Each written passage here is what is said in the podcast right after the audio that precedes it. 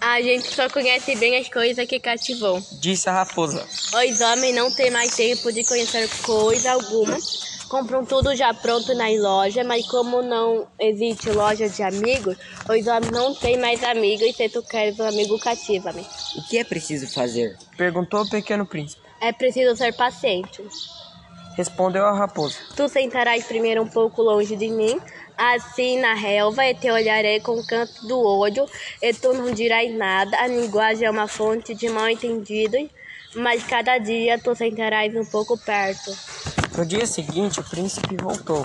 Teria sido melhor se voltasse à mesma hora. Disse a raposa. Se tu vem, por exemplo, às quatro horas da tarde, desde as três começarei a ser feliz. Quanto mais a hora for chegando, mais eu me sentirei feliz. Às quatro horas estarei, então eu estarei inquieta e agitada. Descobrirei o preço da felicidade, mas se tu vem a qualquer momento, nunca saberei a hora de me preparar. Meu coração é preciso que haja um ritual. O que é um ritual? Perguntou o príncipezinho. É uma coisa muito esquecida também, disse a raposa. É o que faz que um dia seja diferente dos outros dias. Uma hora das outras horas. Os meus caçadores, por exemplo, adoram um ritual. Dançam na quinta-feira com as moças da aldeia. A quinta-feira é então um dia maravilhoso.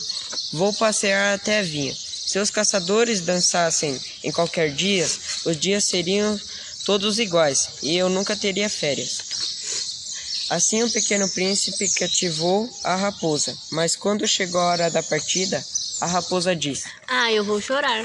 A culpa é tua, Disse o príncipezinho. não queria te fazer mal, mas tu quiseste que, que eu te cativasse, Quis. Disse a raposa. mas tu vais chorar, Vou. então não terás ganho nada. Terei sim. Disse a raposa. Por causa da cor do trigo. Depois ela acrescentou: Vai rever as rosas, assim compreenderás que a tua é única no mundo. Tu voltarás para me dizer adeus e eu te presentearei com um segredo. O pequeno príncipe foi rever as rosas. Vós não são absolutamente iguais a minhas rosas.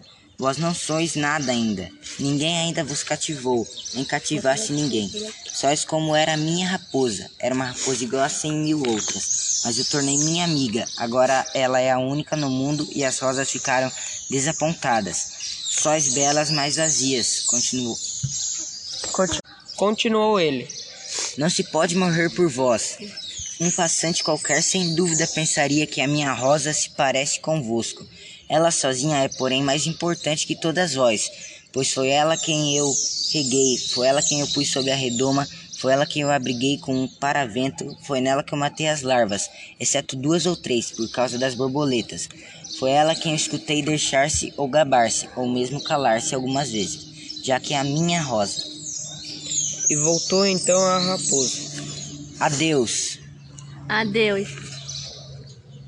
O meu segredo é muito simples, só se vê bem com o coração, o essencial é invisível aos olhos.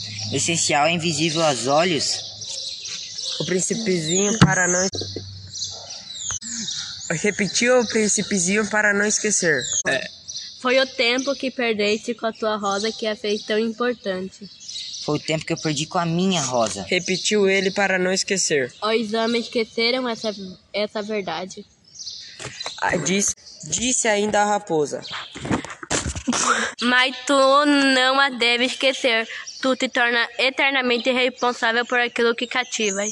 Tu é responsável pela tua rosa. Eu sou responsável pela minha rosa. Repetiu o príncipezinho para não esquecer. O pequeno príncipe arrancou também, mesmo com uma certa melancolia, os últimos brotos de baobá. Ele acreditava que nunca mais deveria voltar.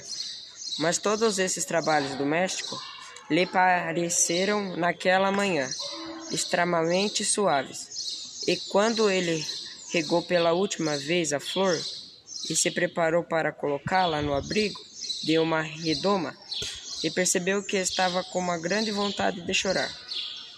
Adeus. Mas a flor não respondeu. Adeus.